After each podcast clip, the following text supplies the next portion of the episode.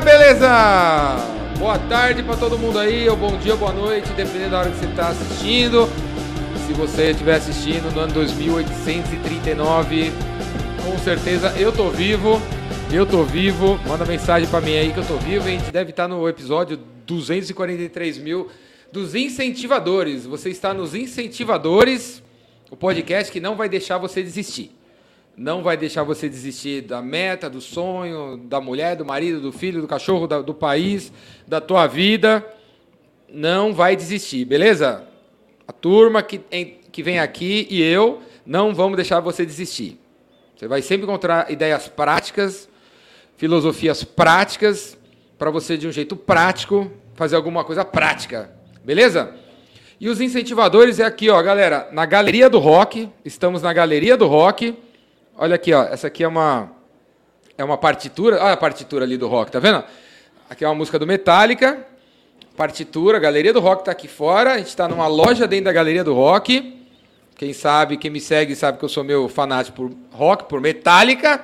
Estamos na Galeria do Rock. E a nossa convidada do momento aqui é a Débora Santos. Olá. Fala aí, Débora. Olá, olá. Dá um soquinho aí que os caras inventaram na pandemia. É verdade. Gente, prazer, prazer falar com todos vocês. Estou muito feliz. Obrigada, Jordão, pelo convite. E eu vim já aproveitando já sabendo que você gosta tanto, tá? Opa, presentes. Trazer um presentinho. Presentinhos. Galera. Eu espero que você goste, né? Não sei se você tem também, né? Mas. Galera, se você. Se você. Ó, aqui, ó, manda presente pro Jordão, manda presente pra gente. Qualquer coisa do Metallica, ó, tá bem-vindo, ó. Lady Justice. Inclusive, ó, aqui, ó, Lady Justice é uma ela a, a, a mulher da justiça, né? Justiça. Uhum. A Minerva e tal.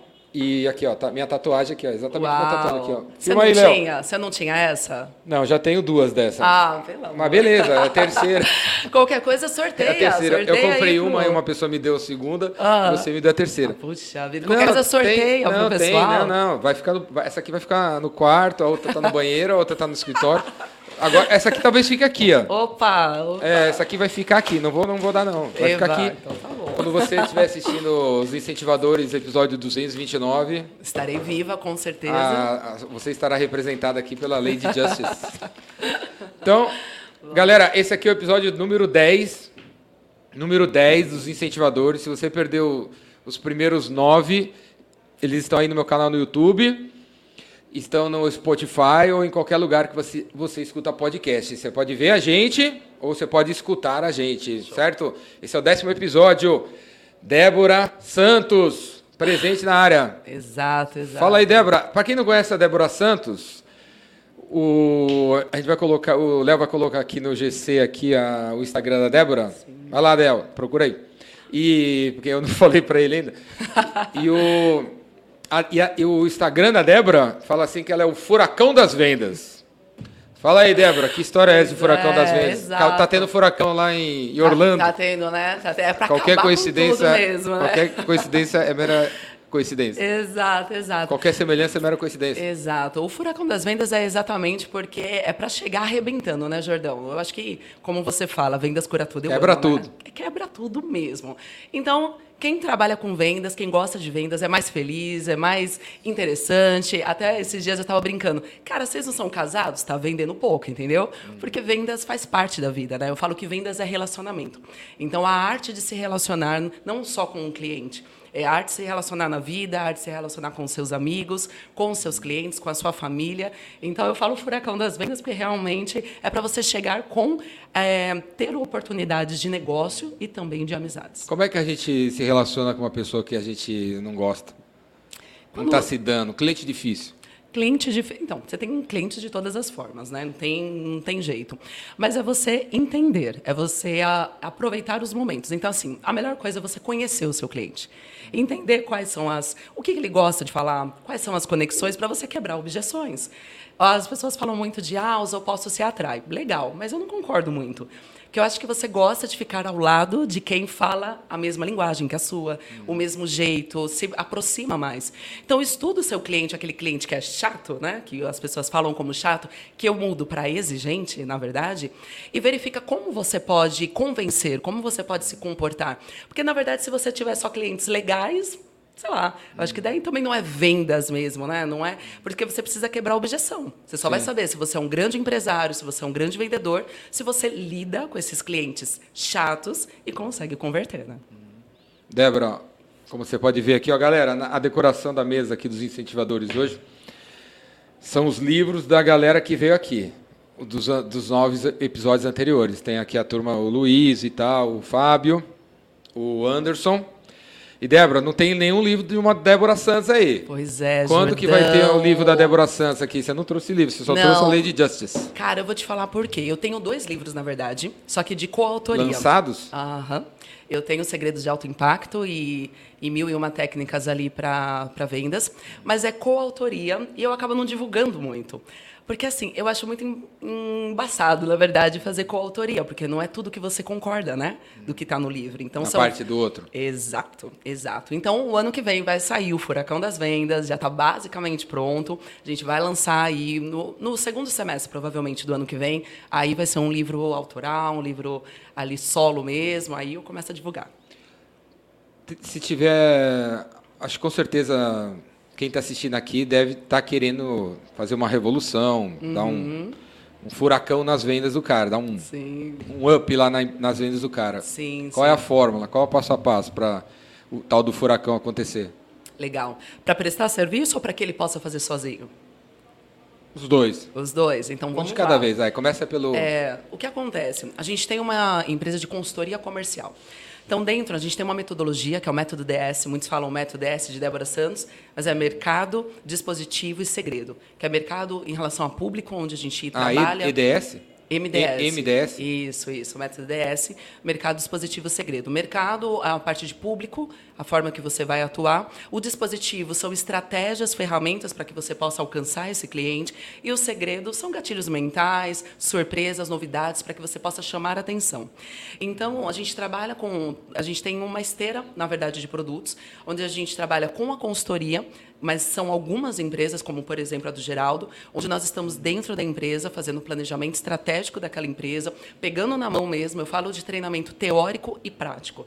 Então, ah, vamos trabalhar a teoria? Cara, vamos treinar o seu vendedor em técnicas de negociação, em pitch de vendas e arte de fechamento. Só que depois a gente vai para a prática. Então a gente tem uma equipe que vai sentar do lado do seu vendedor, do lado da equipe e vai te ajudar. Então fala assim, cara, você está com dificuldade de ligar? Porque hoje o pessoal tem muito medo, né? Não sei se você, se você percebe isso. Que as pessoas não gostam muito mais de telefone, né? Quer ficar se escondendo ali atrás de um WhatsApp. Então, ah, você quer ligar? Então, assim, faz a ligação e eu vou te ajudar. Como você vai abordar, como você vai apresentar, como você vai chamar a atenção desse cliente. Desliga e a gente vai dando orientações. Então, a gente tem a consultoria, a mentoria, treinamentos, palestras, são uma esteira de produto dentro da, da empresa.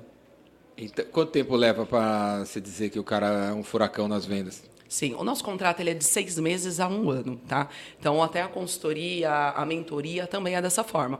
Mas, por exemplo, Jordão, como eu falo que vendas é relacionamento, a gente tem clientes que a gente começou a atender há seis meses e nós já estamos há quatro anos, para ter uma ideia. O Geraldo Os mesmo... caras ainda não são um furacão. Não são, mas assim, é que vem um projeto atrás do outro, né? Por exemplo, a gente tem clínicas, eu sou mentora de médicos, nós temos clínicas que estão abrindo a terceira unidade.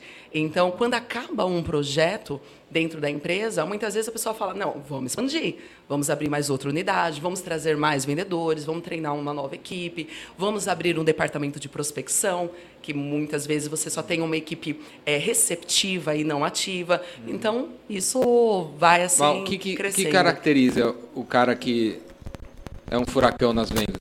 Sim. O que que esse cara é?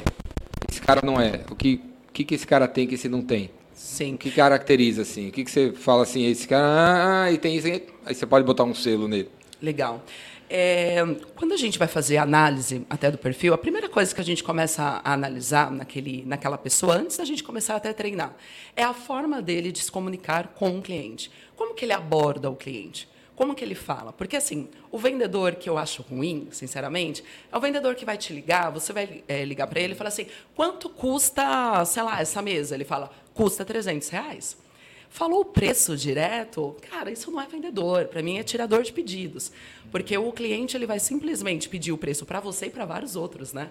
E você simplesmente vai perder aquela negociação.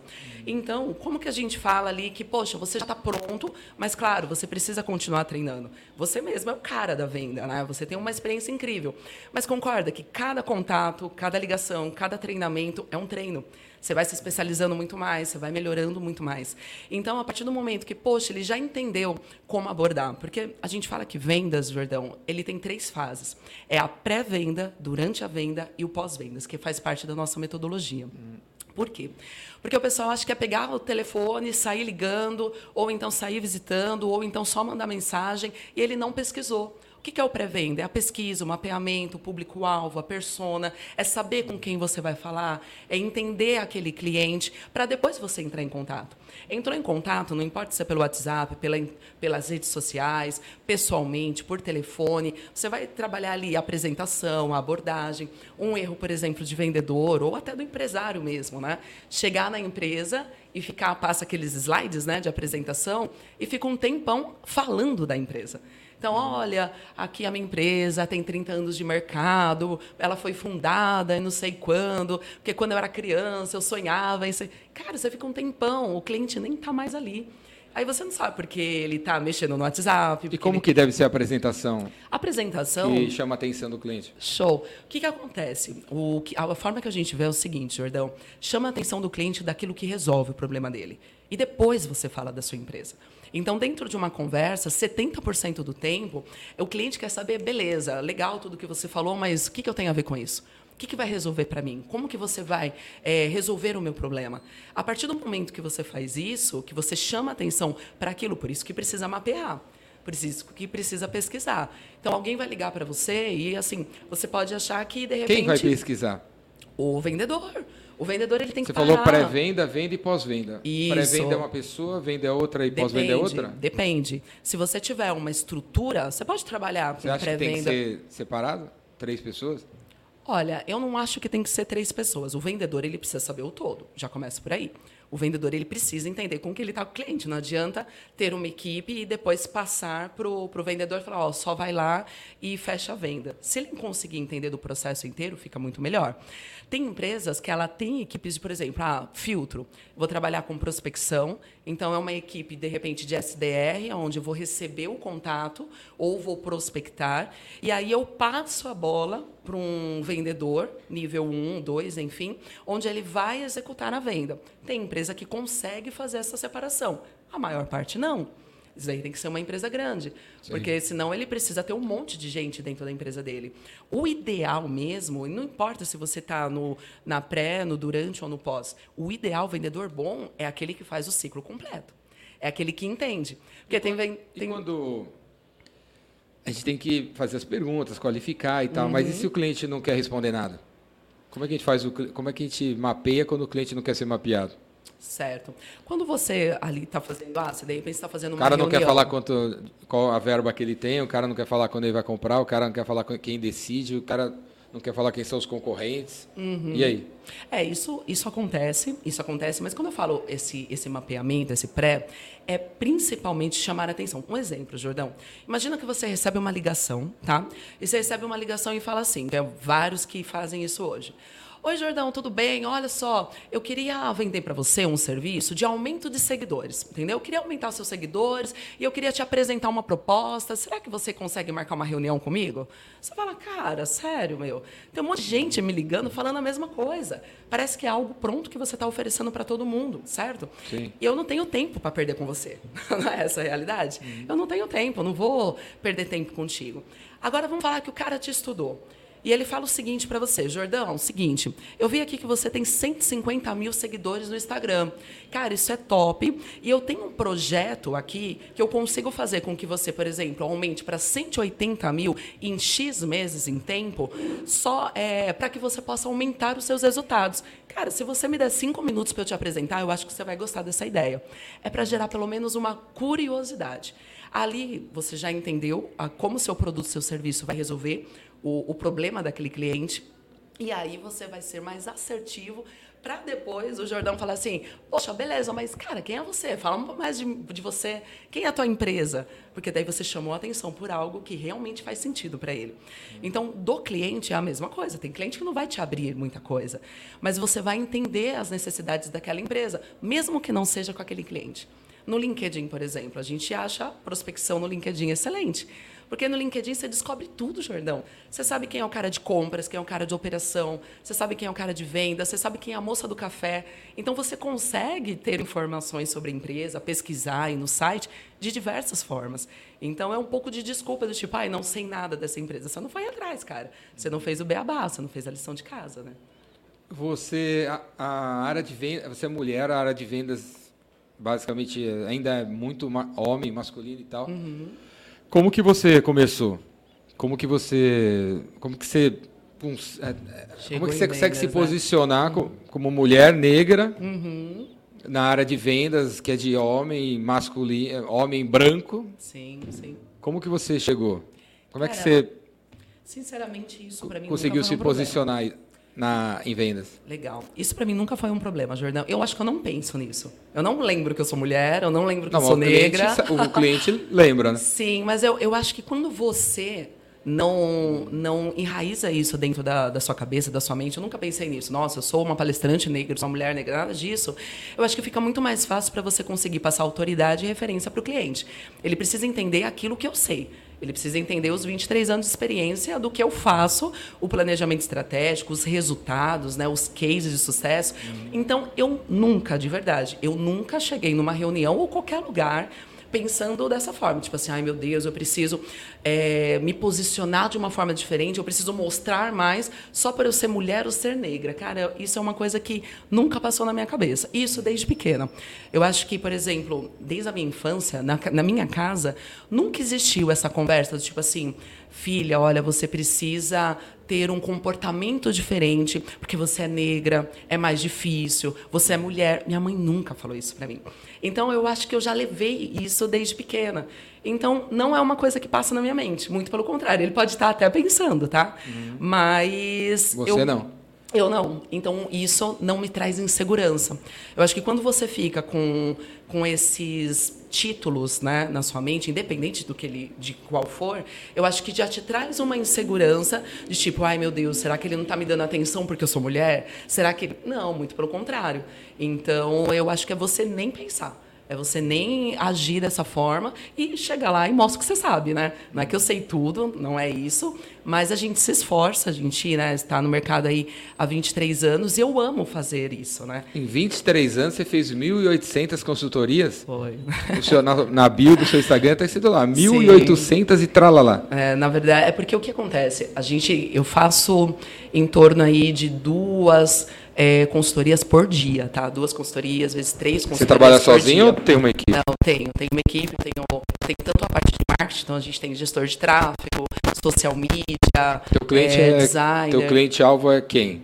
É o empreendedor de pequeno e médio porte. De que varejo, B2B, B2C? Tanto faz. Quando é, quando é B2C, né, quando, assim, na verdade, assim, eu tenho tanto empresas que faturam ah, 50 milhões, 100 milhões, igual a gente foi chamado para uma consultoria recentemente, de uma transportadora. Essa transportadora, ela fatura 700 milhões ano, e ela chamou a consultoria para que ela possa chegar em um bi em três anos.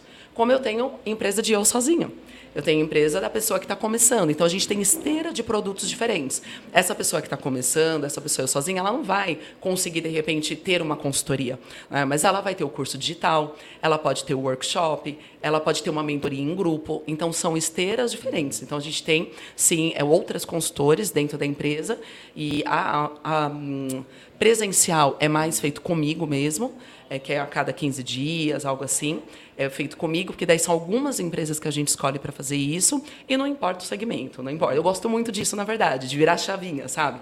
Poxa, agora eu estou pensando num centro automotivo, agora estou pensando num médico, agora estou pensando numa franquia. Eu gosto muito de, de fazer isso. Você acha que se você souber vender, você pode vender qualquer coisa, em qualquer lugar? Ah, sem dúvida. Sem seu dúvida. método funciona para todo mundo. É, na verdade, porque o que, que acontece? Quando a gente vai aplicar o método, existe a metodologia, existe a forma, né? Existe né, esses três passos, como eu te falei. Porque qual que é os três pilares que a gente coloca? É o quê? Estruturar processos porque a maior parte das empresas não tem processo comercial, não entende de funil de vendas, é simplesmente, poxa, o cliente não quis comprar, tchau. Né? Você passa por isso, você, você sabe também. E atrair, como você faz para atrair mais clientes e aumentar o faturamento. Então, tem muitos negócios que, de repente, você está tão inserido que você não percebeu que você pode ter outras formas, outros jeitos de você trabalhar. Então, por exemplo, até a gente fez uma imersão recentemente e eu dei um exemplo de um mágico. O que, que o cara faz? O que, que o mágico faz? Mágica, certo? Qual é o local que ele está? Esse mágico ele está no circo, normalmente, né? Vamos falar assim, normalmente, o tradicional. Aí vamos falar que um outro cara, um outro amigo, falou assim: Meu, só ficar no circo não tá dando, entende? Porque não é todo dia que tem circo, não é todo dia que tem espetáculo, não são todas as pessoas que gostam. Então, assim, eu não estou conseguindo fazer dinheiro com isso. Uhum. E aí ele fala assim: Meu, deixa eu desenvolver um novo negócio. E aí, além de fazer espetáculo no circo, vamos falar que ele fala assim: pô, eu vou fazer o seguinte, eu vou fazer um livro. Eu vou fazer um livro, que é uma outra esteira de produto, consigo vender para um outro público, sobre mágicas. Vou fazer um livro? Legal. Então, vou direcionar o meu livro para mágicos que queiram aprender mágicas. E agora eu vou fazer o quê? Eu vou fazer um curso. Vou fazer um curso digital ensinando mágicos a aperfeiçoar. Legal, então eu já tenho três tipos de trabalho. Hum. Aí um, um cara fala assim, um outro mágico, ele fala assim: meu, eu acho que eu vou mudar. Tô vendo aí que está tendo bastante é, eventos, muitas convenções. Eu acho que eu posso usar a mágica para entreter as pessoas dentro de um evento, dentro de um local. E aí ele começa a ir também ser contratado em, pra, por organizadores de eventos. Então ele já aumentou o leque. Hum. Só que aí vem um cara veio um cara, Jordão, e ele falou o seguinte, mano, muito legal tudo isso. Só que eu ainda estou falando com o mágico tirando aqui o evento. Eu ainda estou falando com o mágico. E esse cara, sabe o que, que ele fez? Ele, meu, saiu da caixa totalmente. Ele montou um curso de mágica, mas não para mágicos, para adolescente. Mas, Débora, tipo, um, um adolescente quer ser mágico? Não, não é para isso. Esse adolescente, ele quer perder a timidez. Ele quer ser interessante, quer chamar atenção no meio da rodinha dos amigos. Uhum. Então, ele acabou utilizando a mágica para chamar a atenção de um outro público que o mercado tradicional não estava vendo, certo? Chamar a atenção de um outro público e hoje o cara é rico, milionário. Porque em dois anos ele mudou totalmente, ele virou o fenômeno da internet, é um cara Mas dos Estados tá Unidos. De, a gente está falando de quem? Hum? Ele está falando do quê? A gente está falando exatamente de formas para que você possa identificar é, produtos e oportunidades diferentes dentro do seu negócio. Então, a consultoria, e muitas vezes quando você trabalha com vendas, trabalha com planejamento, ela serve para isso. Qual outra oportunidade que você tem dentro do seu negócio que de repente você não viu? Sim. E é um mercado que ó, muitos podem estar nadando de braçada. E como que você começou há 23 anos atrás? Como foi o começo? Sim. Eu, eu falo que vendas estava enraizado já. Com nove anos eu vendia geladinho. Eu sou de uma cidade, não sei se você conhece, cidade de Jaú, interior de São Paulo. Sim. Conhece? Cidade e, do Calçados. É, tem, não, tem um time de futebol de Jaú. Qual que é, Léo? Léo é o nosso, é o nosso conselheiro para diretor Jaú? É o 15, 15 de Jaú. 15 de Jaú. Não é? Não, não também, tem 15 de Jaú? Tem 15 tem o 15 de Jaú. de Jaú aí, não sei, existia. O Corinthians jogava, ganhava do 15 de Jaú. Deve estar na quinta divisão hoje em dia. É, Mas tem, se o Léo, que é o cara do futebol, não conhece, deve estar bem caído o 15 de Jaú. É, eu não sei se existe ainda, né? Mas é bem por aí. Então, eu sou de uma cidade chamada Jaú. E lá, minha mãe saía, minha mãe sempre foi comercial, né? Ela trabalhava no hospital, mas na área de vendas. E eu vendia geladinho com 9 anos. E ali, até amigas que não queriam, não tinha dinheiro, na verdade, para pagar, eu, você é homem, eu acho que você não vai, não vai lembrar disso, mas a gente tinha o famoso papel de carta. Então a gente trocava muitas vezes por papel de carta ali.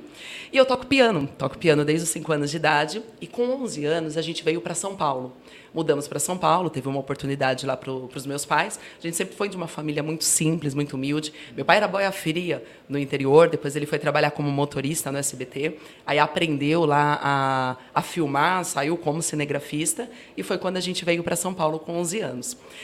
Ali, quando eu morava na Zona Leste, né, na ZL, e eu comecei a identificar, Jordão, que vários amigos queriam aprender a tocar piano. E eu tinha só 11 anos.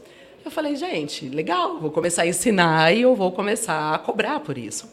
E eu comecei a cobrar, as, ali os meus amigos, até eu falo né, para as pessoas que ainda não identificaram aquilo que gosta, falo, poxa, une o que? O seu interesse, né, algo que você gosta de fazer, com uma habilidade, que é algo que você sabe fazer, com uma é, necessidade, que é algo que alguém precisa unindo isso, você acaba achando paixão naquilo que você faz. E eu comecei a dar aula ali para esse grupo de amigos, dei aula até os 20 anos, na verdade. E a gente, por ter essa dificuldade financeira, né, não, não passar fome, mas uma dificuldade mesmo, eu comecei a fazer é, cesta de café da manhã com a minha mãe, vendia a cesta de café da manhã, mas tudo muito informal, né? E ser a garota da telemensagem. Você lembra da telemensagem antigamente que tinha? Que é você lembra? Já mandaram? Isso, cara. Sim, eu mandei para umas pessoas. Você... Mandei aí. Você mandou. Eu que ligava, falava, alô, eu tenho uma mensagem para você. Eu que ligava. E eu tinha que me comunicar muito nessa época. Porque o povo ligava para mim e falava assim, tanto era aniversário, né, como a amiga ali falou, quanto eles falavam assim, olha, Débora, eu fui traída, meu marido saiu de casa e eu quero muito que ele volte, então eu preciso de uma mensagem para ele voltar. E ali a gente escolhia, era um monte de CDzinhos ali, parecia uma picapezinha escolhia o que precisava passar. E quando passava, por exemplo, ligava para o Jordão, falava, Jordão, olha, tem uma mensagem para você, passava ali a mensagem. Quando eu terminava, já tentava vender de novo, né? Falava, Jordão, olha, quem te mandou, sei lá, foi fulano de tal, e você quer mandar uma mensagem para ela agora respondendo? Aí a pessoa emocionada acabava querendo também, né, retornar essa mensagem, eu já ganhava duas vezes. Sim. Só que daí, o que aconteceu? Com 16 anos, meu pai ficou muito doente.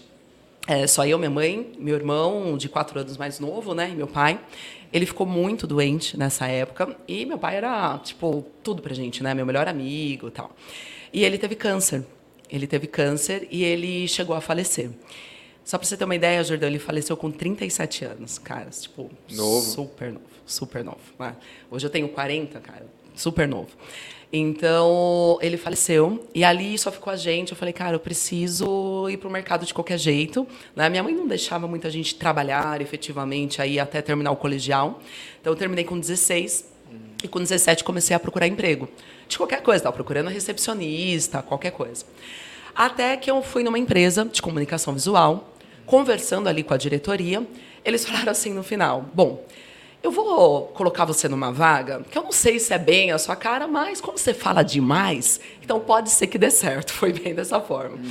Que era um departamento de prospecção. Foi bem ali que eu fui jogada. E eu não sabia nem o que era isso, empresa de quê? É uma empresa de comunicação visual. Então, eles vendiam papéis especiais para para tanto pequeno formato quanto, sabe, essa impressão de plotter, fazer outdoor, essas coisas. Sim. E eu fui jogado nesse departamento de prospecção. E ali eu não tive treinamento. Essa que foi a realidade. Eu não tive treinamento. Eu tinha uma supervisora que ela falou o seguinte: olha só, eu vou te ensinar sobre os produtos. Só que assim, eu vou te ensinar uma vez e uma vez você vai tirar dúvida. Não me pergunte mais, porque eu não vou responder. Eu tinha 17 anos, era meu primeiro emprego. E eu tinha tanto medo dela, sinceramente, que eu não perguntava nem da primeira vez, porque eu tinha medo da resposta. Então eu comecei a pesquisar. Eu não sabia nem o que pesquisar. Porque meu, se a internet fosse como a gente começou, né? Fosse antigamente, né? Como é agora, seria totalmente diferente. Sim. Eu comecei a pesquisar, lá era o que Barça, pra gente fazer prospecção, era páginas amarelas, né? Uhum. Aí se tivesse o Google na minha vida, né? Ia ser maravilhoso, mas não. E eu comecei ali a pesquisar eu era treinada ali na época por Daniel Godri, era quem eu encontrava para treinar ali sobre vendas, tá né? Tá vivo até hoje, né? Tá vivo, cara, tá vivo. O filho dele virou palestrante, né? E ele que meio que assumiu. E eu fui treinar ali, Daniel Godri, ficava ouvindo várias coisas, várias coisas, mas eu não conseguia montar um passo a passo. Era ali, poxa, bola murcha, bola cheia, de como, de como ligar e tudo mais, mas eu não conseguia montar. E eu fui estudando. Estudando, estudando o que eu podia, só que treinando. Eu lembro, Jordão, nessa época, que o pessoal até dava risada, porque falava assim, meu, fazia aposta, três meses para essa menina sair. Três meses. Por quê? Porque ela não vai aguentar. É uma lista que todo mundo desliga na cara, que ninguém é, recebe a ligação, que ninguém quer falar com você. E eu falei, bom, vamos tentar. Eu precisava daquilo, essa é a realidade. Então, ali, Jordão, na época, eu ganhava 400 reais. É o que eu ganhava. Não tinha comissão, porque eu não tinha venda, né? Sim. 400 reais. E eu precisava desse dinheiro para levar para casa. Eu dava 100% para minha mãe aquilo. Então, eu até brinco sobre isso, né? Falando assim, poxa, tenha uma motivação, né? Porque a motivação não é o uhul. Não é o, nossa, estou motivado. Não, cara, porque amanhã você não vai estar motivado de novo. Motivação é o motivo para ação, é o motivo de agir. Se você não tiver o motivo de agir, uhum. você não consegue ter foco, coragem, ousadia, nada disso. Sim. Então, eu peguei ali, eu tinha que levar esse dinheiro para casa e eu fiquei me esforçando. Eu lembro que uma vez eu estava no acampamento da igreja que eu frequento, e ali todo mundo na piscina, todo mundo ali brincando, e eu estava em, ali embaixo do guarda-sol, com um monte de livros, estudando. Passado uns dois meses, aí mais ou menos, eu ativei o primeiro cliente. Ele falou sim, né? Depois de tantos não, tantos, tantos assim, né? Telefone na cara. E, sinceramente, eu não sabia nem o que eu tinha feito ali para poder fazer de novo, sabe? Eu falei, cara, e agora? O que, que foi que eu fiz? Né? Porque eu já estava tentando tanto. Só que a partir dali, parece que você tem um primeiro sim e os outros começam a aparecer, né? Você começa a atrair. Sim. E, e comecei a ativar, comecei a ativar. Eu falei, meu, o que, que eu estou fazendo, né? E eu começava a ver, poxa, deixa eu ver se eu estou vendendo. Era um segmento de engenharia e de comunicação visual. Então, nossa, deixa eu ver quem está comprando, qual é o estado, qual é o lugar. E depois que eu fui descobrir que tudo isso tinha nome, né? Curva BC, mapeamento, não sabia nada disso. Uhum. E eu fiquei nisso dos 17 até os 18 anos, mais ou menos. Quando, teve, quando foi com 18 anos, teve uma, uma promoção dentro da empresa. E aí, essa promoção, eu fui para uma outra área de vendas. Falaram, meu, só replica o que você está fazendo. E de 19 para 20 anos eu já era supervisora dessa empresa. Então eu, eu, tinha ali 100 vendedores, entre vendedores internos, externos e representantes comerciais. E foi ali que eu comecei a treinar as empresas. Porque ali já, a gente tinha 200 PDVs, onde a gente treinava os vendedores desses clientes. Uhum. Então, onde começou mesmo foi nessa época. E aí, uma hora você saiu daí e abriu a consultoria? Não, na verdade não. Demorou. Eu, eu passei por mais duas empresas, né? Empresas que eu já era gerente comercial, que daí já tinha, né? Já tinha, já estava mais estruturada, fiz faculdade, fui fazer MBA na FGV, enfim. Então a gente já mudou, né? Um pouco. Então, a gente foi crescendo nesses projetos até que a gente decidiu, eu e meu esposo, abrir a consultoria. Então a gente pensou o quê? Eu nunca pensei em ser empreendedora, tá? Nunca. Nunca tinha pensado. Só que o que, que acontecia? A gente gostava muito de sair, Jordão, para restaurantes, lojas, vários lugares públicos. E é muito nítido, muito nítido você olhar em alguns lugares e falar: esse é o vendedor, esse é o dono da empresa. Esse é o vendedor, esse é o dono, esse é o gerente. Porque parece que muitas pessoas não passam amor, não passam paixão naquilo que faz, sabe? Então estão emburrados. E ali eu comecei a perceber que muitas vezes o empreendedor, ele tem um projeto muito bacana, ele tem um posicionamento muito bom, ele tem uma ideia muito boa. E não dá certo porque ele não tem pessoas capacitadas para executar. Ele não tem pessoas que vão fazer com que aquele projeto dê certo. E aquilo começou a me incomodar.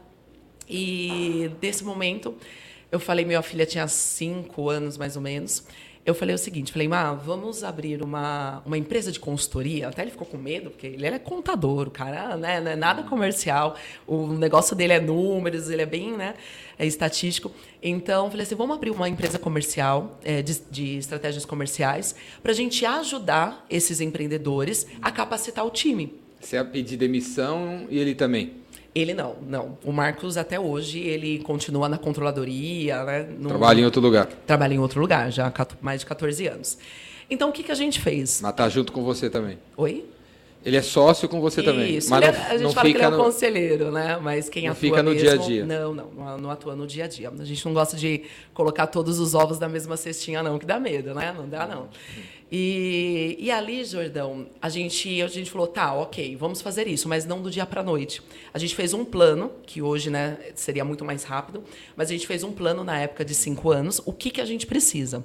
Então, foi aonde eu fui fazer, a FGV, como eu te falei, fui fazer curso na USP de B2B, aí fui para Las Vegas, fui para Orlando, através até mesmo da empresa, para entender de comportamento de consumidor, de ter novas experiências, de ir para feira. Então, a gente foi montando uma metodologia. E uma das coisas era mudar de segmento. Porque eu já estava muitos anos em empresas diferentes, mas no mesmo setor. Eu queria mudar totalmente, uma empresa totalmente diferente. Uhum. Foi aí que entrou o Geraldo Rufino na, na história, né? Uhum. Foi aí que entra o Geraldo Rufino. Porque é um belo dia. É, galera, a gente se conheceu através do Rufino. Sim. Né? Fala aí, Rufino, beleza? Se, tiver, se você estiver escutando, manda um abraço aí, manda um oi aí. A gente se conheceu através do Rufino, Geraldo Rufino. Fala aí qual é a história com o Rufino. É, um belo dia, como a gente falou ali de mudar, meu marido me ligou na empresa mesmo e falou assim: Débora, você conhece Geraldo Rufino? Eu falei: Não, não conheço. Ele falou: Cara, eu vou te mandar um vídeo dele, assiste porque, meu, ele tem muita. Os, o, algumas falas que você tem, o, o, jeito. Ele falou: Eu acho que você vai gostar desse cara. Eu acho que vai te incentivar. E aí, quando eu assisti, eu me apaixonei, né? Eu me apaixonei. Quem não se apaixona, né? Pelo Geraldo. Sim. Eu me apaixonei pelo seu Geraldo. E eu sempre quis, Jordão, ter um chefe, né? Ter um líder que eu pudesse me espelhar sabe? Um cara que você pudesse modelar, que você pudesse né, é, seguir alguns passos. E eu me apaixonei pelo Geraldo naquele momento. Eu falei, meu, eu vou trabalhar com esse cara. eu vou trabalhar com esse cara, não quero saber. E eu não sabia nem de onde ele era, nem nada. E aí eu fiquei assistindo, era um vídeo do YouTube. Fiquei assistindo aí por uma hora e meia, mais ou menos, esse vídeo. Só que enquanto eu assistia, eu comecei a pesquisar ele, pesquisar a empresa, descobri que era JR Diesel. Porque eu falei assim, eu quero trabalhar com ele, deixa eu ver o que, que eu vou fazer. Então, já lá naquilo do, da pesquisa e do mapeamento, né? Aí descobri que ele tinha um filho chamado Guilherme, um outro Arthur, que tinha mais uma menina, que a esposa dele chamava Dona Marlene. Descobri o e-mail de todo mundo, descobri o LinkedIn, o Instagram não tinha nada, acho que eu nem usava muito, o Facebook, descobri de todo mundo, mas eu queria descobrir do Geraldo e não conseguia. E aí o que, que eu fiz? Eu fiz só uma página do Geraldo, mas não era um perfil, e eu mandei uma mensagem para todos. Então, assim, por e-mail, por LinkedIn, por todos os lugares que você possa imaginar. O título da mensagem era Por favor, leia. Era desse jeito. Uhum. E ali naquela mensagem eu falava o quê? Eu mostrava, né, eu me apresentava muito rapidamente, mas eu mostrava como que eu poderia agregar dentro da empresa. Aí eu na até JR. Na JR Diesel, isso, na empresa de caminhões. Como que eu poderia agregar com a minha experiência né, de X tempo de mercado. Mandei para todo mundo e mandei no Messenger também da, do Facebook, lá da, da JR. Uhum. E o que, que aconteceu? Passado mais ou menos uma hora e meia, um pouquinho mais, meu marido me liga. Ele falou assim: Ô, Débora, você assistiu o vídeo? Eu falei: Meu amigo, não só assisti, como já descobri isso, isso, isso, fui contando tudo para ele, uhum. já mandei e-mail para todo mundo, eu vou trabalhar com esse cara. Meu, Marcos colocou a mão na cabeça e falou: Meu, você é louca, né? Cara, vão achar que você é louca, que você é doida, como assim? Né? Você mandar e-mail desse jeito, tudo igual para todo mundo, né? Mandar uhum. mensagem. Aí eu falei, não importa, né? Vamos atrás. No mesmo dia, eu tenho essa mensagem até hoje. Uhum. No mesmo dia à noite, eu recebo uma, um recado no Messenger mesmo, assim, por favor, me mande o seu currículo. Uhum. E o e-mail do, do seu Geraldo. E ali eu peguei e falei, yes, né? Eu falei, nossa, top. Ele falou, meu, para, né? É a secretária, é a pessoa que mandou. Eu falei, não importa, né? Vou mandar o currículo. Ah, responderam. Pô, pelo amor de Deus, né? Aproveita a oportunidade. E mandei, mandei esse currículo. Isso foi em dezembro, né? Finalzinho do ano. Passado mais ou menos uns dois, três dias, até foi bem interessante, eu recebo um e-mail, Jordão. O e-mail era do Guilherme, o filho do Geraldo. E estava bem assim o e-mail. Olá, Débora é, todos nós recebemos a sua mensagem. Tipo, virei a louca da mensagem, né? Uhum. Todos nós recebemos a sua mensagem. E eu vou ser bem sincero com você, nós não temos nenhuma vaga para você hoje, né? Uma empresa muito masculina até, né? Uma empresa de caminhões. Nós não temos nenhuma vaga para você, mas a gente achou o seu perfil tão peculiar que a gente queria te conhecer. A gente queria saber quem é você. Aí eu falei, meu, top, né? Estourei. Falei, meu, show. Já sabia que não tinha vaga nenhuma, mas, pô, coloquei minha melhor Quem roupa. Sabe, criar uma vaga, né? Caramba, né?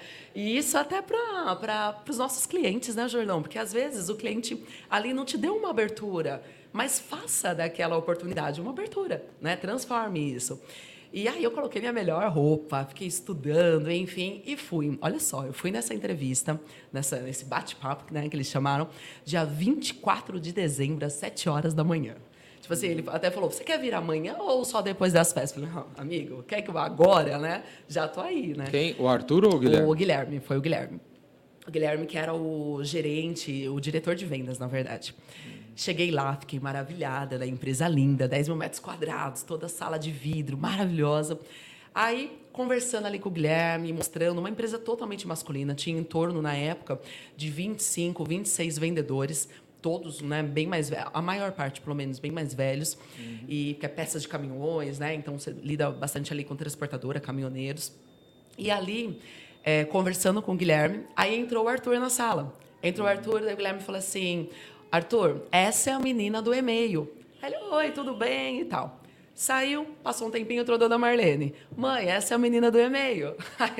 Oi, que não sei o que. Até que entrou o Geraldo, né? Trouxe o Geraldo, falou a mesma coisa. Falei, então é você? Eu falei, cara, me desculpa, né, pela insistência. Ele, imagina, por isso que você está aqui e tal. E eu fiquei conversando com o Guilherme. Aquela oportunidade que não existia, né? Aquela só abertura de portas, no final, ele falou assim: Bom, Débora, na verdade, na área comercial, aqui na parte de liderança, a gente nunca teve mulher, a gente teve uma vendedora em todo o tempo, a gente nunca teve nenhuma mulher. Mas conversando com você, eu acho que a gente pode desenvolver aqui dentro um projeto de prospecção, que é algo que a gente sempre tentou fazer e a gente não sabe fazer, tá? Porque aqui é, muita, é muito receptivo e a gente não sabe fazer prospecção. Então eu acho que pode dar certo. Falei, legal. Ele falou: vou conversar com os meus pais e retorno para você. Fechou? Fechou. Passado as férias coletivas ali, né?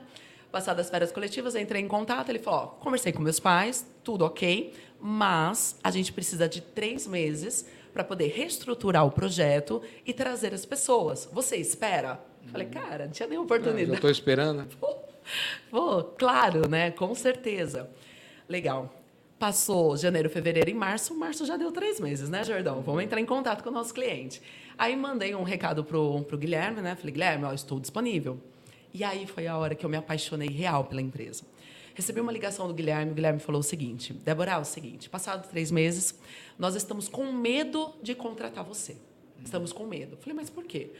Falou, porque você nunca ficou desempregado. E eu nunca fiquei mesmo. Nunca você ficou desempregado em todo esse tempo.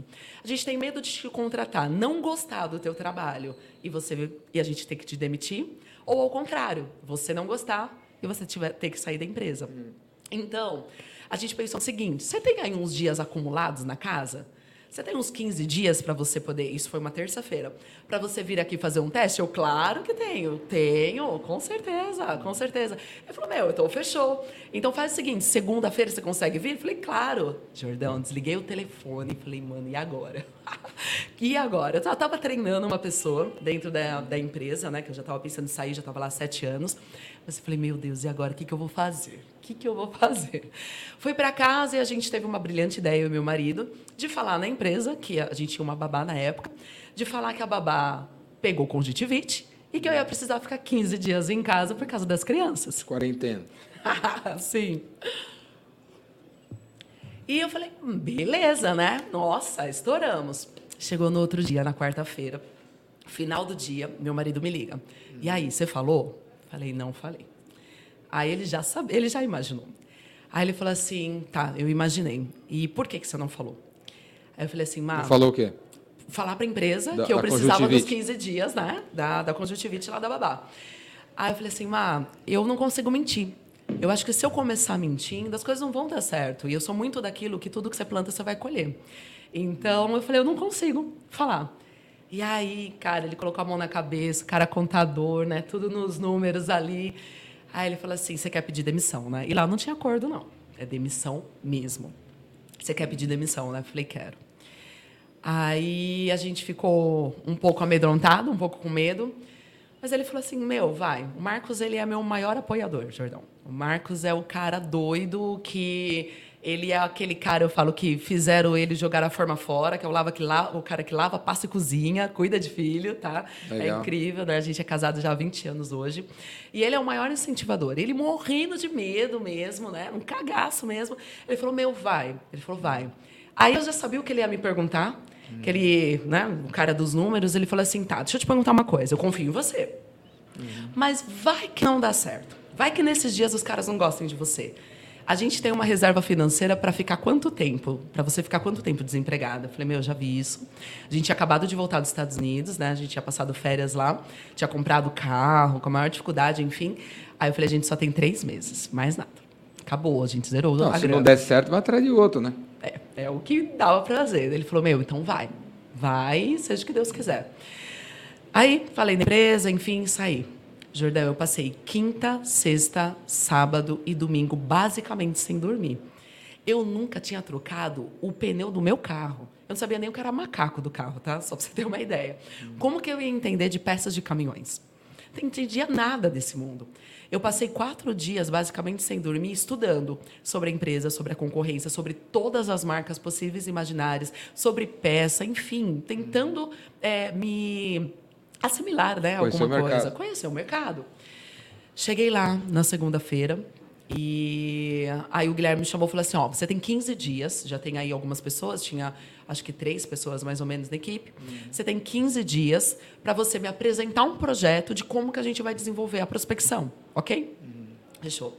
Eu nem almocei, nem almocei, né? Uhum. Só ali fiquei o dia todo falando com o pessoal, já montando algumas estratégias. Chegou no final do dia, no mesmo dia, falei, Guilherme, você tem cinco minutos? Quero te mostrar uma coisa. Aí mostrei para ele um esboço de um projeto. Ele falou, Meu, você tem 15 dias para me mostrar isso. Falei, cara, não, vamos começar a vender já. Vamos começar a fazer os contatos já, não vamos esperar 15 dias.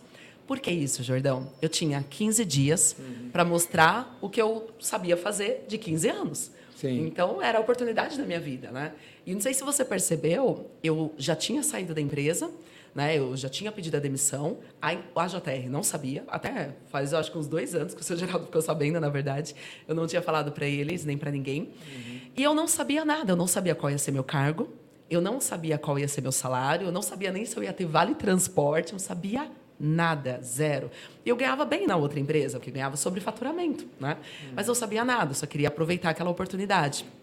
E ali, ah, ele falou: Meu, eles têm uma linguagem lá, pico pau, pico pau, vai, vai com tudo e bora, né? Você está com isso pronto, vamos. Hum. Começou na segunda, na quinta-feira a gente fez a primeira venda. Hum. Uma equipe que não sabia nada também. Eu ficava lá, são mais de 90 ruas de estoque, né, de peças ali. Chega o caminhão, é desmontado em três horas e meia, vendendo as pecinhas. Uhum. E eu ficava do lado do. Eu tinha um apoio, né, um rapaz da produção. E eu lembro que ele ficava olhando, Jordão, ficava olhando ali para uma peça, eu ficava do lado dele olhando. Eu falava, meu, o que você está olhando? Aí ele, meu, isso daqui é um câmbio, Débora. Ah, tá. E eu anotava. Cara, me fala, para que serve um câmbio? E ia anotando tudo, né? Foi assim que eu aprendi todas as marcas, as peças e tudo mais. Fizemos a primeira venda em, com quatro dias ali. E na sexta-feira, o seu Geraldo me chamou e falou assim: Dé, é o seguinte, vou te levar para uma reunião de líderes. Nessa reunião, tinha lá umas, uns 15 líderes, mais ou menos. Eu vou te apresentar, porque ninguém nem sabe o que você está fazendo aqui, né? Mas, e depois. Líderes gente, da empresa. Líderes da empresa, de vários setores lá. E depois você só fica é, fazendo parte ali da reunião, né? Você fica só ouvindo, mas é só para te apresentar. Beleza, beleza. Chegamos lá, ele apresentou, e aí eles começaram a reunião. E eles começaram falando sobre o quê? Pós-vendas. Eles tinham um problema muito grande de pós-vendas, de um índice muito alto de devoluções, e eles precisavam resolver aquele problema. E aí eles começaram a falar, falar, falar, falar, e não conseguia chegar num consenso. Aí eu falei, e agora? Falo ou não falo? Falo ou não falo? Eu tô aqui só para ouvir, né? E agora? Não conheço ninguém. E agora? O que, que eu faço? Mas era o que eu sempre tinha trabalhado. Eu falei, poxa, eu posso ajudar, de repente, né? E ali eu falei, posso dar uma sugestão? E, enfim, fiquei falando e mostrando o que, que dava para a gente fazer, falando de CFOP, enfim, toda a estratégia do que poderia fazer para reverter isso. Na hora, Jordão, o seu geral estava na ponta, eu estava aqui do lado direito, mais ou menos, né? aquela mesa gigante. E aí o seu Geraldo olhou para mim muito fixo, né? A presença dele é muito forte. Hum. E ele olhou assim muito fixamente. E aí ele falou assim: "Essa é a coisa mais ridícula que você já falou na tua vida". Cara, eu fiquei parada, fiquei passada, não conseguia falar, não conseguia argumentar. Fiquei parada porque eu sabia que poderia dar certo, mas não conseguia falar. Aí ele virou para todo mundo e falou: É tão ridículo que eu não sei como a gente não pensou nisso antes. E, cara, deu risada, né? te peguei, aquela coisa. Aí ele falou: Meu, sensacional. A partir de hoje, você não vai ser só da prospecção. Assume o pós-vendas, eu quero que todo mundo converse com a Débora e tudo mais, e a gente vai colocar isso em prática. E no, na mesma semana, né, em cinco dias, acabei assumindo o pós-vendas. Então, quando foi no sábado. Isso aí foi há quantos anos atrás? há sete anos. Sete anos. A minha empresa hoje tem cinco anos e meio. E... Ah, então o Rufino foi a sua... A última empresa. Você ganhou mais experiência. Isso. Fazia e aí começou a consultoria. Projeto. Exato. Aí, Exato. você- aí hoje você é consultora no Rufino. Também. Você faz uma Isso. consultoria no Rufino Exato. também. Ele falou, bom, já que A você JR não... é um cliente seu. Sim, eu treino a equipe da JR e faço a consultoria há mais de quatro anos lá. Há mais de quatro anos. Ele falou, já que você vai a- abandonar, então pelo menos treina a minha galera e faz o planejamento aqui. Você ficou uns dois anos lá e abriu a Isso. consultoria. Exatamente, exatamente. Então ele também me incentivou, né? De tipo, eu queria conciliar, na verdade, porque eu tinha muito medo, né? Não ia ter mais salário dia 5, né? Ia mudar, muda tudo quando você vira empreendedor. E eu queria conciliar, mas ele falou: Dé, não dá. Dois focos esquece, não vai dar certo, é um foco só. Eu quero que você fique aqui. E eu tinha o sonho, eu tinha o plano, né? tinha algo que eu tinha desenhado. Então eu acabei escolhendo a consultoria mesmo, né? Ir. E aí ele falou: bom, então então vai, e passado um ano depois, eu já comecei a prestar consultoria para eles e a gente está até hoje. Então, no, uma semana depois, nem precisou dos 15 dias, que foi logo disso do pós-vendas, eles me chamaram e eles falaram o seguinte, né, quando eu entrei realmente ali na empresa. Falou assim, bom, a gente tem 15 dias para te avaliar, mas em uma semana a gente gostou muito do seu perfil e a gente quer saber se a gente passou para você também. Né? Os caras são uma humildade assim fora do comum. E claro, né, mal sabiam eles que eu já estava desempregada, né? Claro, né, que passou. E aí eu lembro que o Guilherme pegou um papel, passou assim para mim, falou: "Escreve qual é o cargo e qual é o salário que você quer". E ali eu vi, né, como Deus é fiel, né, que a partir do momento que a gente tentou, pelo menos, começar as coisas certas, olha só, né, agora eu escolhia, né, qual era o cargo, aí eu coloquei, aí ele falou, fechou, e, e a gente começou aí o trabalho. Show! Galera, ó, quem vem aqui no podcast nos incentivadores ganha a palheta do Jordão. Olha aqui, ó, Eba! Léo. Joga aí a câmera 22. Câmera 22 não, câmera 19. Não pode falar uns números assim meio cabalístico. Ó, esse aqui é o palheta do Jordão, olha aqui, ó. Palheta do Jordão, vou dar pra Débora, pega aí. Débora. obrigada. Todo mundo que vem aqui ganha paletita. Que show, Você toca, obrigada. não? não, toco. Meu marido arranha. O quê? Ele arranha o violão. Tenta lá, ele se esforça, de entendeu? verdade, essa paleta, essa paleta é de verdade. Lindo. Show, show. Muito Galera, obrigada. o, a Débora é uma das palestrantes do Epicentro, inclusive. Filma aí, Léo. Pega aí a câmera 13. Filma aí a 13. Aqui, ó, Epicentro. Tô com a camiseta Show. do Epicentro desse ano. O tema desse ano é O Coração Chama. Epicentro, dia 19, 20 e 21 de outubro, em Campos do Jordão. Oepicentro.com.br. O Léo vai colocar aqui embaixo a parada aí. Olha, pega aí que tem um negócio pronto aí, ó. Pega aí, ó. Vai lá no 19, 20 e 21 de outubro, em Campos do Jordão. Essa camiseta está à venda. Vai lá na minha bio, que tem o link para comprar camiseta. Você recebe em dois dias aí em qualquer lugar do Brasil. O Epicentro. Show. E eu estava esquecendo de falar aqui. Ô, Léo, joga aí a São Lucas. Os incentivadores têm um patrocínio, galera. A São Lucas Contabilidade, que está aparecendo aí embaixo. Olha, ó. São Lucas fica em São Bernardo do Campo, mas eles atendem o Brasil inteiro, atendem várias verticais. Se você tem um contador que você nem reconheceria se você encontrasse o cara no shopping, porque ele, ele, não, ele não vai na tua empresa há dois anos, só manda DARF para você pagar, sabe, esse contador que não está presente, e você não está muito feliz com isso, pula para a São Lucas aí, que o diferencial da São Lucas é estar presente, o Leandro Bueno, inclusive, ele tem canal aí no YouTube, dá um, abre uma aba nova aí no, seu, no Chrome aí, no- abre outro YouTube e busca aí, Leandro Bueno, contador, o cara tem centenas de vídeos aí no YouTube explicando, ensinando de graça sobre contabilidade. Ele, ele é um contador presente, atualizado, moderno, vai te ajudar a sempre pagar os impostos que você tem que pagar e não pagar além do que você tem que pagar. São Lucas Contabilidade, está em São Bernardo do Campo, mas atende o Brasil inteiro. Beleza, galera? Ô, Débora, você, tá você gosta da sua. Você, como é que é o seu contador? Tá beleza, seu contador? Ah, ele é bom, Ponta mas é, é bom conhecer outros, né? Ponta é firme? bom, é bom. Se precisar, São Lucas, São Lucas. Opa, opa. Vamos Beleza, conversar. galera? E se você ligar lá na São Lucas, fala que você viu aqui, viu? Fala que você conheceu a São Lucas lá no- nos incentivadores e pede alguma coisa. Fala, eu ouvi o Jordão falar de você e eu quero ma- marcar uma reunião com você. E se você for fechar com o Leandro, fala dos incentivadores, porque ele vai te dar alguma coisa aí. Beleza? Débora, voltando aí a falar de livros, Sim. que livros você, você sugere para a turma? A, galera que, que assiste a gente adora livros. Que livros você sugere para a galera? Livros de vendas que você sugere para a galera ler? Spin Selling. Spin Selling, eu gosto bastante. Eu acho muito legal. Para líder, eu acho muito bacana mil e uma maneiras de incentivar o seu colaborador. Tem muitas ideias bem legais ali para você poder incentivar. Né? O Monge Executivo, que daí são os mais antigos, né? mas eu gosto também. É, o Spincelli é o, é o, que mais eu acho que, que faz parte hoje, principalmente para as pessoas que querem aprender a fazer mapeamento, perguntas, né? Entender de cenário ali, eu acho que é, um, é uma, boa, uma boa pegada. E o ano que vem é o Furacão das Vendas, né? Bora! Bora Legal. que vai estar tá completo. E, o, e a internet? Hum. Não, deixa eu fazer uma outra pergunta antes. Hum. O, como é que você, já que você é a pessoa da prospecção e tal, que você é uma consultora, consultoria, prospecção. Uhum. Que tipo de trabalho de prospecção você faz para conseguir clientes para sua consultoria? Tá.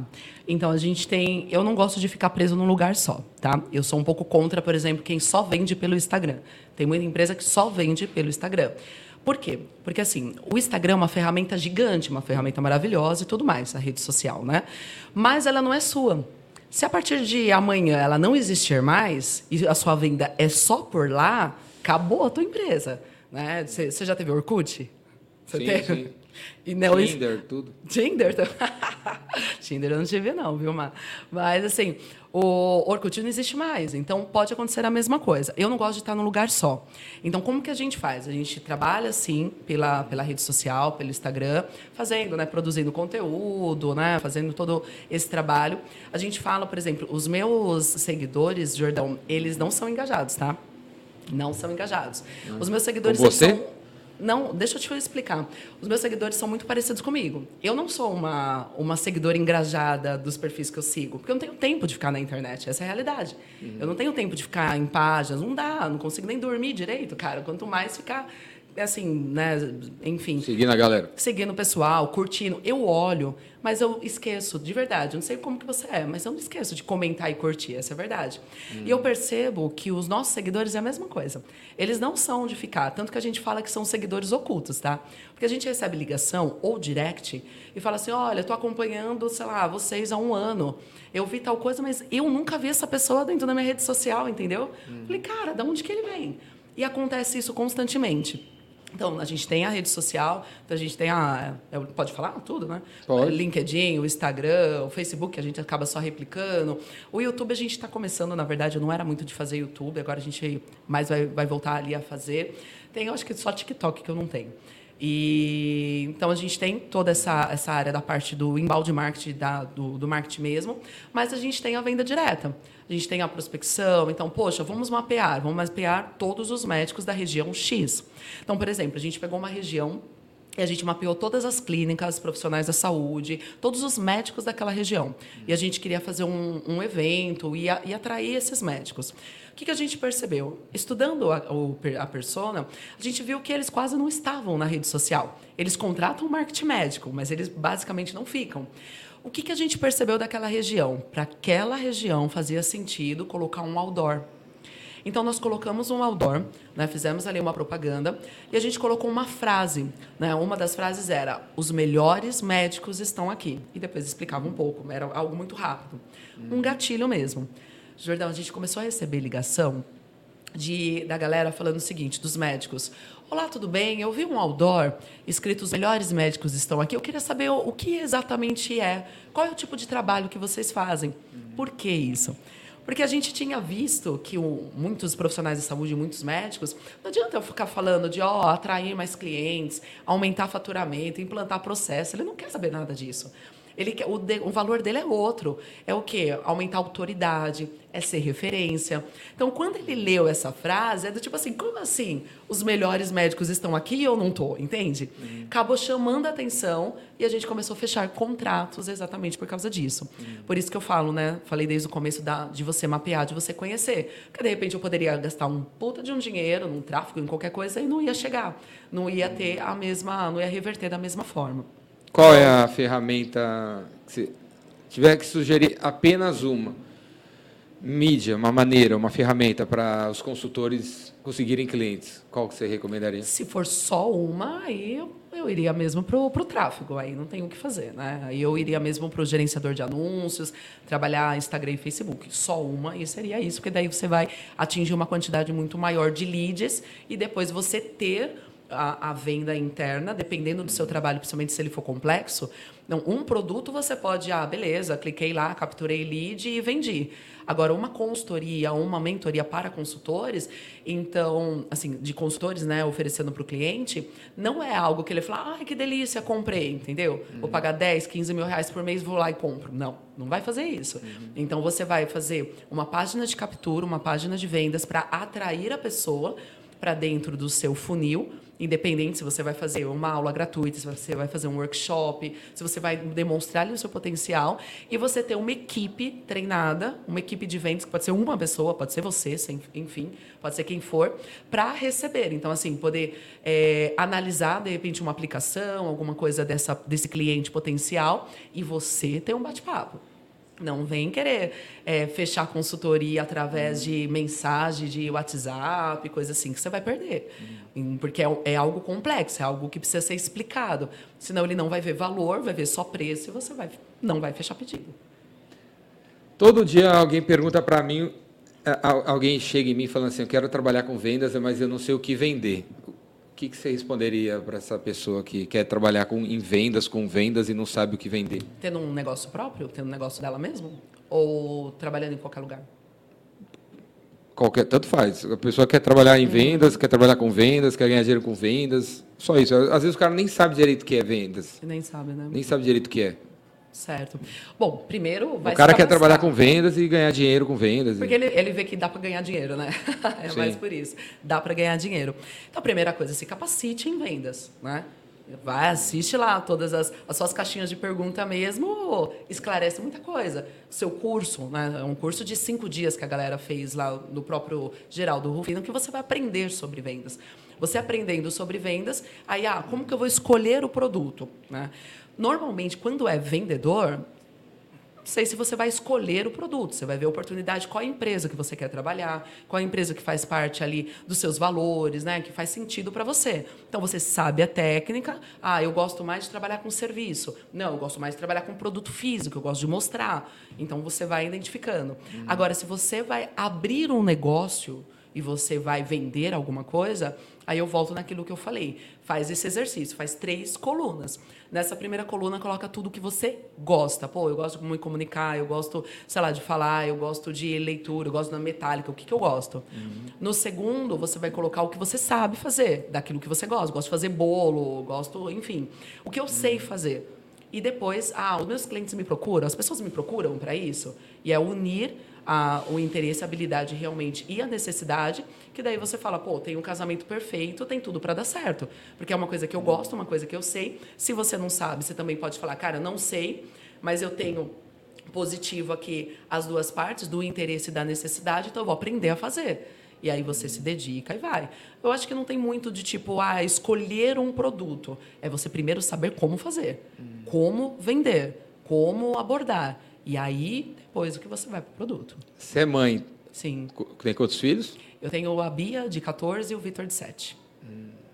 E aí, como Dois é que... Filhos. E trabalha para caramba. É, e como é que você lida com essa... Ser mãe, ser consultora, fazer duas consultorias por dia e não sei o quê, Sim. não dá tempo nem dormir? Sim. É, assim, por exemplo, né? Tem dias que eu que faço... Su, que dicas, sugestões você dá para a mulherada que está vendo e está uhum. pensando que é, é, hora de ser consultora? Sim. Aí agora é hora de ser mãe. É. Que dica que você dá para para fazer as duas, três, quatro, cinco coisas ao mesmo tempo? Sim. É tipo, a empresária tá on, a mãe tá on, né? É bem isso aí da a modinha do momento. Tem dias que a gente faz consultoria, tem mentoria de uma, duas horas e tem mentoria em grupo de, por exemplo, quarta-feira. Um dia que eu chego 11 e meia da noite. Tem mentoria em grupo de 50 empresários.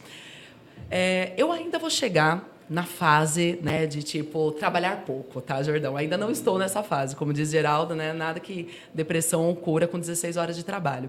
E eu tenho os meus filhos, eles já estão acostumados a essa realidade em relação a, a um pouco da minha ausência. Então, por exemplo, durante a semana, como que a gente faz?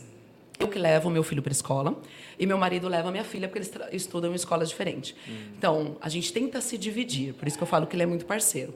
Então, ele leva ela na escola, almoça com ela, aí à tarde ela faz algum curso e voltam juntos.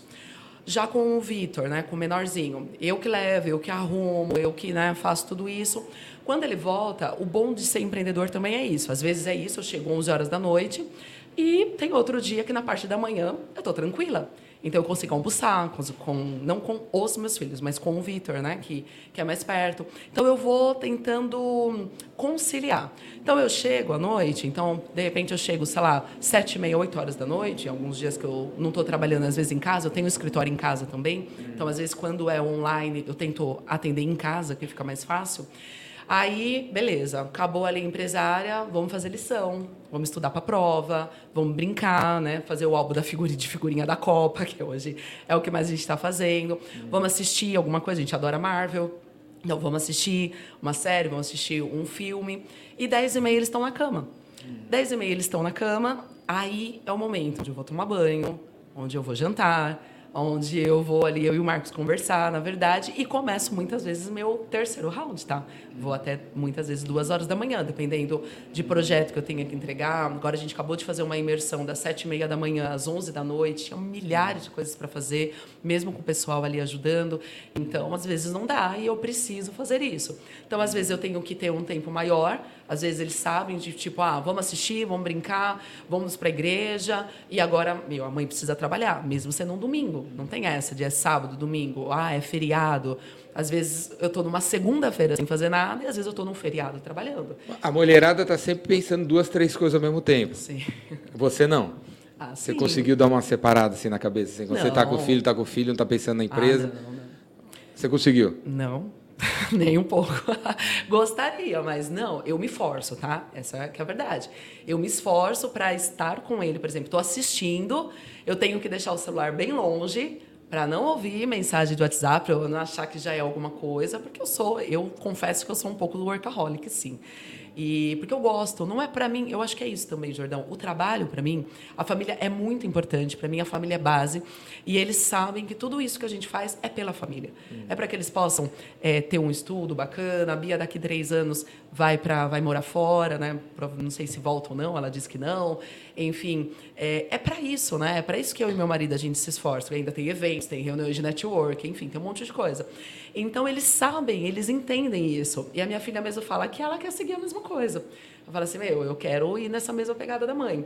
Eu não me cobro, Jordão, essa é a realidade. Então, assim, ah, tô com eles, vamos assistir. Eu tento me esforçar. Hoje, para mim, tá bem mais fácil, tá? Mas antes era mais complicado. Então, ficava, ah, meu Deus, preciso trabalhar, não posso estar tá aqui, não posso estar tá parado. Eu tinha essa cobrança. Hoje não tenho mais. Então, é, eu tento ali separar, até minha mãe mesmo, ela liga, fala assim, será que eu consigo um espaço na tua agenda, né? Assim, bem carente, mamãe.